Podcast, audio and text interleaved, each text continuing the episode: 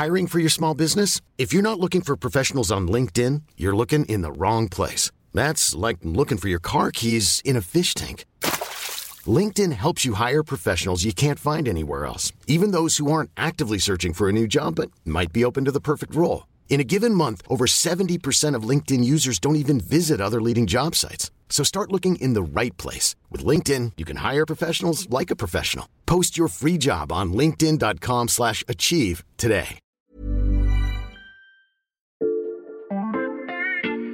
Bonjour, c'est Charlotte Baris. Aujourd'hui, je vous propose de découvrir le nouvel épisode de Contrôle F, le podcast tech de l'Express. Bonne écoute This is one device. My worst fears are that we cause significant harm to the world. Three, two, one. Bonjour, c'est Frédéric Fillou. Bienvenue dans Contrôle F, le podcast de l'Express qui explore le monde de la tech et son impact sur nos sociétés. Les chiffres du niveau éducatif français sont cruels. Le classement le plus suivi est le PISA, établi tous les ans par l'OCDE. Sur les 38 pays évalués, la France est en 26e position en mathématiques, 27e en compréhension de l'écrit et 25e en sciences. C'est assez médiocre. Le corps enseignant fait ce qu'il peut, mais il a sans doute besoin d'un coup de pouce technologique. Cela fait longtemps qu'on parle de systèmes automatisés d'assistance à l'éducation, mais la mise en pratique de logiciels d'évaluation se heurte à plusieurs problèmes. D'abord, il est difficile d'inclure l'empathie nécessaire à l'enseignement, et ensuite, il est tout aussi compliqué de développer un système qui s'adapte à la grande variété des niveaux. La technologie a fait de grands progrès pour adresser ces questions, et les entreprises fleurissent dans ce nouveau secteur qu'on appelle l'EdTech pour éducation par la tech. En France, une des plus intéressantes se nomme Évidence B. Elle a été créée en 2017 par Thierry de Vulpilière, ancien responsable des partenariats éducatifs chez Microsoft et qui travaille aujourd'hui étroitement avec l'éducation nationale. Avec lui, nous allons discuter de ce que la tech peut apporter aux élèves, comment par exemple elle peut pallier au décrochage scolaire, et forcément, on évoquera aussi l'apport de ChatGPT. Le cours commence maintenant dans Contrôle F. C'est parti! Bonjour Thierry. Bonjour Frédéric. Comme je l'évoquais dans le lancement, la France souffre d'un décrochage significatif, donc euh, il va falloir trouver d'autres solutions. Et c'est là où, où intervient la technologie et les entreprises du secteur de l'EdTech comme la vôtre Évidence B, expliquez-nous ce que vous faites. L'histoire de l'éducation, c'est des pédagogues qui enseignent à des enfants de patriciens, donc c'est une petite élite qui s'auto-forme, et puis euh, plus rien. Donc euh, le XXe siècle, c'est la massification de l'éducation. Mais ce passage à l'échelle, effectivement, il a son lot de décrocheurs, 25%, 30% selon les enquêtes euh, sur la France d'élèves quittent le, le, système sans diplôme, en début de seconde. C'est énorme, c'est un chiffre gigantesque. C'est un chiffre gigantesque. La question, c'est comment on va pouvoir traiter euh, ce décrochage. Et c'est là que les avancées de la technologie, qui ne sont pas simplement de la dématérialisation des cours, de l'information par de la radio, de la télé et du média, amènent la promesse de personnalisation. Le remède à cette massification, ça veut dire euh, un nombre considérable d'élèves par classe, par enseignant qu'il faut suivre, eh bien, la promesse de la technologie, c'est qu'on va pouvoir ajuster à chaque élève, d'abord détecter ses difficultés et ajuster à chaque élève bah, l'exercice, le type d'activité qui l'aide à bien apprendre. Donc vous avez passé une quinzaine d'années chez Microsoft où vous étiez responsable des partenariats éducatifs. Qu'est-ce qui vous a incité à créer euh, Évidence B et sur quelle base précisément vous l'avez créé? Effectivement, le numérique, ça a d'abord été une question d'équipement. Et euh, Microsoft, comme euh, tous ces géants euh, sino-américains, bah, ont réussi à euh, équiper euh, la population du monde en smartphone, en ordinateur, etc.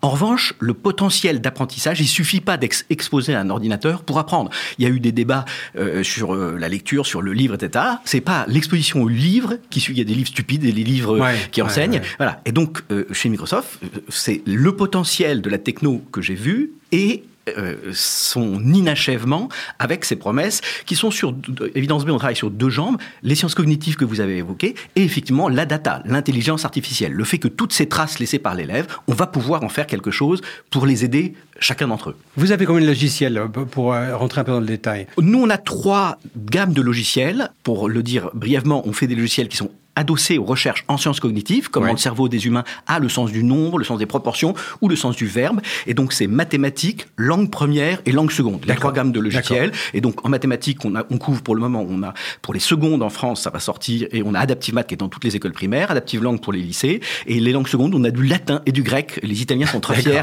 avec Évidence B, d'avoir 6000 exercices en latin. Alors, euh, parmi, ces matières, euh, Oui. parmi ces matières, prenons, prenons un exemple et euh, d'un élève pour poursuivre votre raisonnement. Donc il y a eu le test en maths, euh, et donc Léa fait son test. L'enseignant voit euh, le résultat du test. Donc le résultat du test, il y a un premier algorithme. Alors déjà, dans le test, il y a un premier algorithme.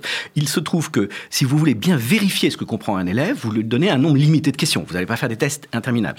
Et donc il y a des hum, logiciels d'algorithmes euh, qui vont faire des tests adaptatifs, c'est-à-dire que dès la troisième question, les deux élèves n'ont pas la même question. En se fondant sur comment il a répondu aux deux premières, ça commence à diverger. Donc on optimise le test pour savoir au plus près la maîtrise qu'a euh, Léa. D'accord, c'est une espèce d'arborescence qui va se conformer en fonction de la qualité, entre guillemets, des réponses de l'élève. Alors, il y a d'abord ce test, puis ensuite, ça va donner un point d'entrée dans l'exercice. Vous avez parlé d'arborescence. Autre élément, ça fait un peu moins d'une dizaine d'années qu'on a des algorithmes et des entreprises qui font de l'adaptive learning, des exercices qui s'adaptent au niveau de chaque élève. Il y avait des arbres de la connaissance derrière. Oui. Il se trouve que ça ne fonctionne pas. C'est-à-dire qu'en Ah fait, oui. le présupposé de l'arborescence, c'est de dire que la connaissance est un arbre, que les maths, de façon universelle, il faut commencer par l'addition, par la soustraction, et c'est une vision fixe. Et ce que montrent les recherches en sciences cognitives, c'est que ça n'est pas un arbre, ça n'est pas figé. C'est euh, et pour les élèves, ce qui va fonctionner euh, pour comprendre l'addition pour l'un ne va pas être exactement dans le même homme que l'autre. Donc nous, c'est plutôt des îlots de connaissances qui sont structurés par les chercheurs en Sciences Co.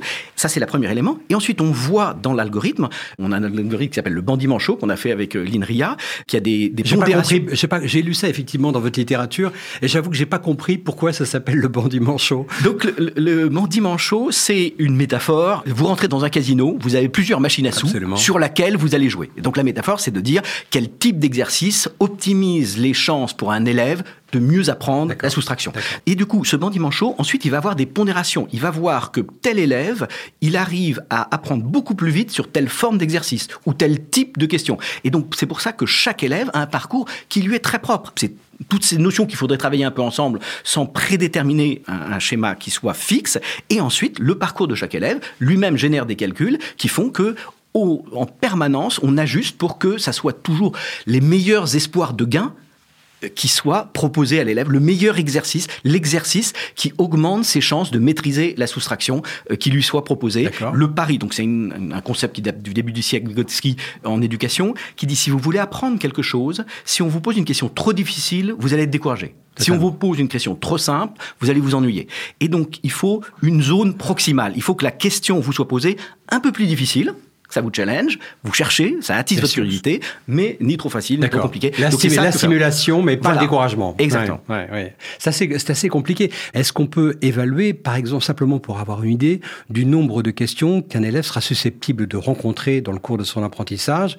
Est-ce que c'est de l'ordre de quelques centaines ou quelques milliers? Alors, c'est des milliers, évidemment. Il y a deux questions par rapport à ça. Euh, Par rapport à des manuels scolaires ou à des ressources pédagogiques, un manuel scolaire, il est limité par le papier. Donc, il va avoir trois questions sur une thème d'exercice. La- L'avantage du numérique, c'est la profondeur de questions possibles. Adaptive Math, c'est plus de 8000 questions. Euh, ce qu'on est en train de sortir pour les, pour les remédiations secondes, pour le ministère, là, en, en début novembre, c'est plus de 20 000 questions. Ce grand nombre de questions, c'est pour que le lot de questions qui permettent à un élève de maîtriser soit suffisant. On a une étude comparée qu'on avait fait avec l'INRIA quand un enseignant va distribuer des questions et quand l'algorithme distribue des questions. Oui. On voit que l'enseignant, bah, à un moment, il commence par des questions simples et puis il évolue. Il va mettre des questions un peu plus difficiles, Oui. et plus... mais il arrête de poser des questions simples.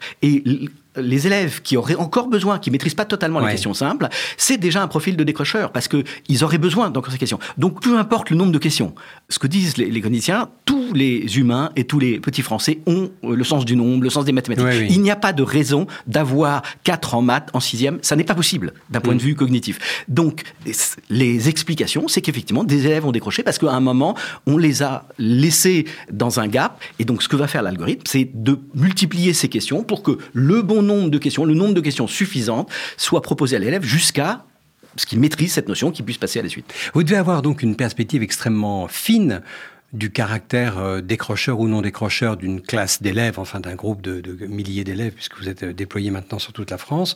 Comment mesurez-vous le résultat et euh, comment vous êtes en mesure d'exploiter cette super précision des résultats que vous obtenez Alors, évidence B, euh, ça veut dire, c'est pas parce que évidence A était déjà pris Oui, qu'on a appelé ça évidence B, c'est une référence à un courant anglo-saxon qui s'appelle l'evidence-based education. Based education. education, ouais. L'éducation fondée sur les preuves.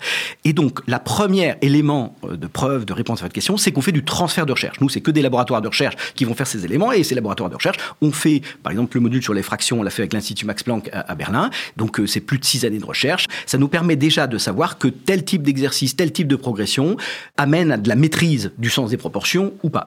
Ensuite, les preuves, d'une certaine manière, nous, on n'est pas les systèmes éducatifs. Donc il y a des systèmes de preuves qui sont faits par les systèmes éducatifs. Ils ont leurs évaluations, leurs examens, leur baccalauréat. Vous avez évoqué les enquêtes internationales qui font maintenant loi, d'une certaine manière, ou en tout cas qui font référence. PISA, Teams, Pearls. Donc ça, c'est les premiers étalons qui permettent de voir est-ce qu'on progresse ou pas. Nous, on contribue à ça. Nous, ensuite, on fait ce qu'on appelle des AB tests, des tests Hmm. où une classe va utiliser le produit, une classe va utiliser un placebo ou autre chose. Voilà, c'est le placebo, c'est ce que j'allais dire. Voilà, retrouve, pour euh, vérifier que nos hypothèses en chambre s'avèrent vraies. Alors, on a les témoignages des enseignants. Nous, ce qu'on cherche, c'est de la preuve. Est-ce qu'on peut documenter le fait qu'effectivement, ils progressent D'accord, c'est très clair. Qu'est-ce que font les enseignants? Qu'est-ce que fait le corps enseignant des résultats que vous leur apportez? Qui se caractérise par une, une immense granularité, une immense précision au niveau individuel du score d'un élève Alors, d'une certaine manière, euh, nous n'amenons que des outils sur Mhm. des zones, j'ai envie de dire, pas chirurgicales, mais ponctuelles. Sens du nombre,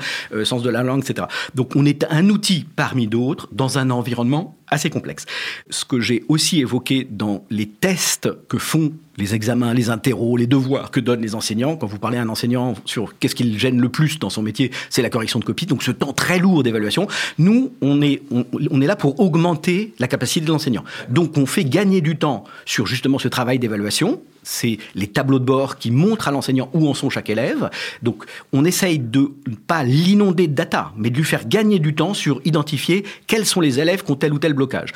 Ensuite, sur l'intelligence artificielle, il y a toujours une question sur ce qu'on appelle la boîte noire. Est-ce que l'ordinateur décide à ma place? Non, c'est l'enseignant qui a ces datas et il peut, nous, dans nos tableaux de bord, toujours zoomer. C'est-à-dire, s'il veut le savoir de façon extrêmement fine, quel est l'exercice qui a été raté, quelle a été la faute qui a été faite, il peut aller voir très précisément toute l'information qui concerne euh, cet élève. Ça, c'est le premier aspect sur les tableaux de bord. Le deuxième aspect, c'est l'apprentissage. Ce que cherche à faire un enseignant, ce que cherche à faire le système Oui. éducatif, c'est qu'on ait une meilleure maîtrise, encore une fois, des sciences et de la langue, parce que la langue, la maîtrise de la langue, c'est la compréhension, et ça va s'a- s'adresser à toutes les disciplines, que ce soit la littérature, l'histoire, etc. Donc, c'est c'est deux fondamentaux.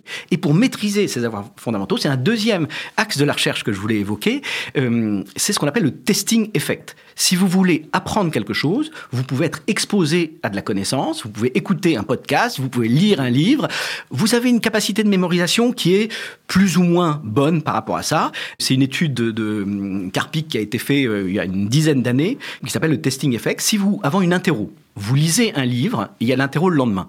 Et si vous faites quelques questions euh, des QCM pour réviser, euh, le lendemain, vous avez 80% de chances de réussir mieux si vous avez bien relu votre cours, Ouais. par rapport à faire des tests, 75% si vous faites des tests. Mais 15 jours plus tard, 60% de ce que vous avez mémorisé est lié au fait que vous avez fait des tests. C'est-à-dire Ah se oui, poser des questions pour apprendre est beaucoup plus efficace et beaucoup plus pérenne. Et c'est le fait que se poser des questions fait apprendre. Écoutez, vous mémorisez un peu, mais vous interrogez, vous posez des questions. C'est la maillotite de Socrate. Oui. C'est ça qui est un des clés pour l'apprentissage. Donc ça, c'est un autre élément qu'on amène aux enseignants. C'est des batteries de questions, 8000 questions, 10 000 questions. Et toutes ces questions qui itèrent, c'est aussi une manière de mieux apprendre et de retenir. Quelle est la réaction des différents groupes sociaux à vos recherches? C'est-à-dire, un enfant issu d'un milieu défavorisé, est-ce qu'il va être aussi réceptif qu'un enfant d'un milieu plutôt favorisé? Ou bien votre système, au contraire, a la caractéristique de niveler, dans le bon sens du terme, la, la réponse euh, des élèves? Il y a des appréhensions sur cette question. Est-ce que grosso modo, ça renforce les meilleurs? Parce que le principal, j'ai envie de dire, drame du système éducatif français, c'est euh, l'ascenseur social qui est bloqué. Le système fait de la reproduction sociale. D'une certaine manière, ça va dépendre comment sont faits ces logiciels. L'exposition au numérique n'a pas de marqueurs sociaux. Euh, tout le monde ça, a une, une forme de d'appétence et, et de capacité à réussir par rapport à ça. Deux critères sur cette euh, réponse.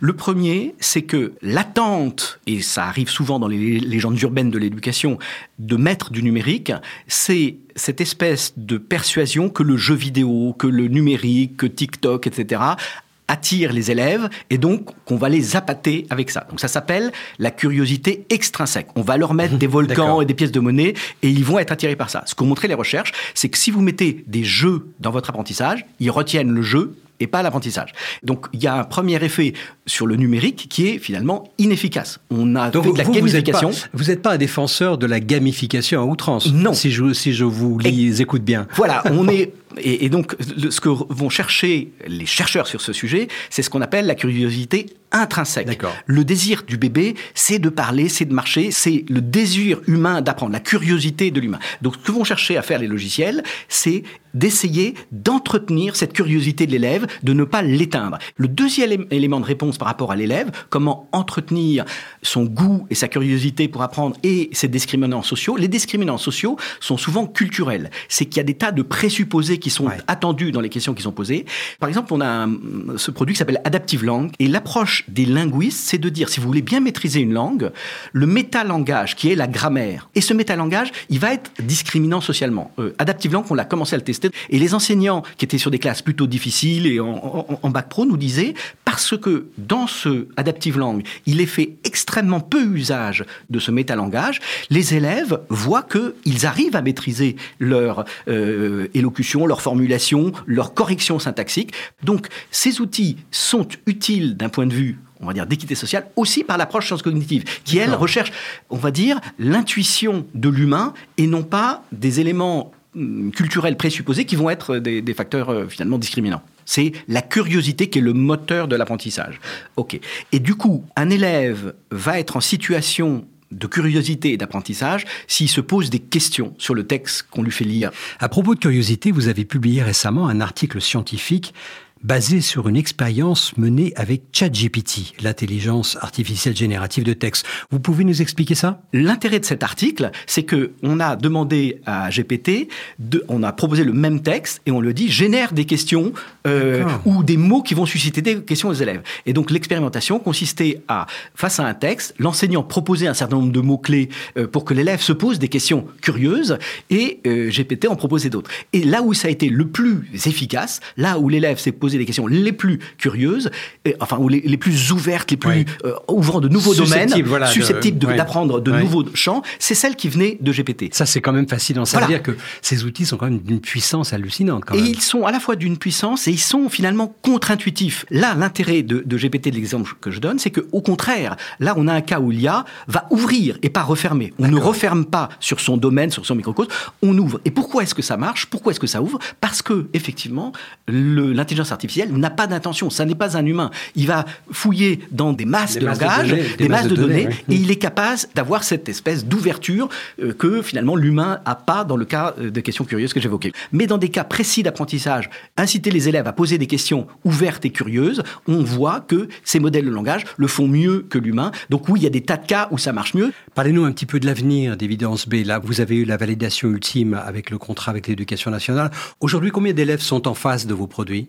Alors, c'est plusieurs millions d'élèves qui ont accès à ces produits-là. Oui. hein. grosso modo, vous avez tous les élèves de cycle 2, donc euh, c'est CP, CE1, CE2, donc euh, c'est à peu près 2 D'accord. millions d'élèves, et il y aura 800 000 élèves sur les secondes. Ensuite, ça va être toujours sous la recommandation de l'enseignant. Les enseignants vont utiliser, ils ont des manuels, ils ont toute une batterie, j'ai envie de dire, de ressources pour faire euh, le ressources, et nous, ce ne sont que des exercices, il n'y a pas de leçon. C'est le prof qui fait la leçon, etc. Et donc, soit c'est avant la cou- le cours, soit c'est pendant le cours, soit c'est après le cours, soit c'est un petit groupe en difficulté ou en avance. Donc, on a une très grande diversité, j'ai envie de dire, de pratiques parmi les enseignants. Vous avez remporté un marché avec le New York Board of Education. Euh, où vous en êtes où là-dessus? Alors, ça n'est pas encore euh, remporté. Donc, c'est une compétition qui s'appelle Learning Tools, Ouais. dont on attend les résultats en septembre. Mais le, le hum, School District de New York a demandé à travailler avec euh, Adaptive Math, donc ce même produit qui est développé sur les écoles en France, donc qui sera de toute manière, que cette compétition soit remportée ou pas, déployé. Donc, on a Vous avez déjà des eux. pilotes qui vont fonctionner euh, avec euh, le School District de New York. Ce même produit s'appelle Mathemania et va sortir en Italie avec, Ok, avec. Sanoma, qui est le plus gros éditeurs européens, c'est des Finlandais qui sont pas réputés mauvais euh, dans les systèmes éducatifs. Et ce même euh, produit Adaptive Math, dans un composant qui est un module sur les fractions, Adaptive Fractions, est développé à Singapour, donc en pilote avec un éditeur qui s'appelle Marshall Cavendish. Très bien. En tout cas, vous avez un marché adressable, comme on dit dans le jargon des startups, qui est absolument gigantesque. Et euh, bah, vous êtes, euh, vous me semblez bien parti pour en prendre une 1 petite milliard part. 800 millions d'élèves qui ont besoin d'améliorer littératie numératie, comme disent euh, les anglo-saxons. Donc il y, a- il y a de quoi faire. Très bien. Merci Thierry Villepillière. Merci Frédéric. Voilà, le sujet reste clivant dans les milieux éducatifs entre les partisans d'une éducation assistée et les autres. Il va à coup sûr connaître une accélération décisive dans les mois à venir avec le développement des robots comme ChatGPT. On est donc appelé à en reparler. Merci d'avoir écouté cet épisode de Contrôle F, le podcast de l'Express qui explore le monde de la tech et son impact sur nos sociétés. Retrouvez-nous tous les mercredis sur le site de l'Express et sur toutes les plateformes de podcast, Spotify, Deezer, Apple Podcast et autres. N'hésitez pas à nous donner votre avis avec étoiles et commentaires ou en nous écrivant à l'adresse suivante contrôle F à. Cet épisode a été réalisé par Jules Cro. À bientôt! Voilà, c'était Contrôle F. Je vous donne rendez-vous demain pour passer un nouveau sujet à la loupe.